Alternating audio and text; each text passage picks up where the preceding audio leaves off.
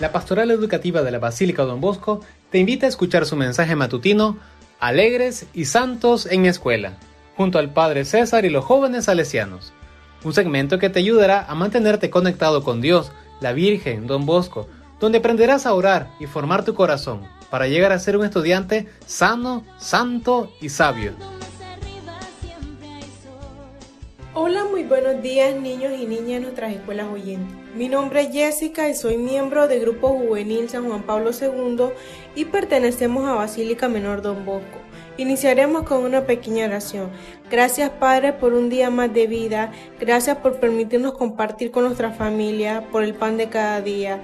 Te pedimos por todas esas personas que están pasando por un mal momento, que están enfermas o que tienen alguna preocupación. Sé tú cuidándolo y protegiéndolo por todos esos niños que están pasando hambre y por todos esos niños que tienen el ánimo y la esperanza de seguir siempre con sus estudios a pesar de las dificultades. Sé tú guiándonos. Amén. El día de hoy hablaremos un poco sobre Don Miguel Rúa. Don Miguel Rúa fue miembro del oratorio que fundó Don Bosco. Él tenía 8 años y Don Bosco 30 cuando se conocieron. Al ir y volver de su escuela, él se encontraba a don Bosco y salía corriendo a su encuentro. Un día, don Miguel le pidió una medallita a don Bosco y don Bosco hacía como que no lo escuchaba y de repente él hizo un gesto con sus dos manos, como que si partía algo y le dijo, toma Miguelito, desde hoy iremos a media. Y él lo vio cumplida a llegar a ser el primer sucesor de don Bosco y compartieron mucha alegría, preocupaciones, esperanza, ánimo y siempre con la fe y confianza en Dios. Era su mano derecha.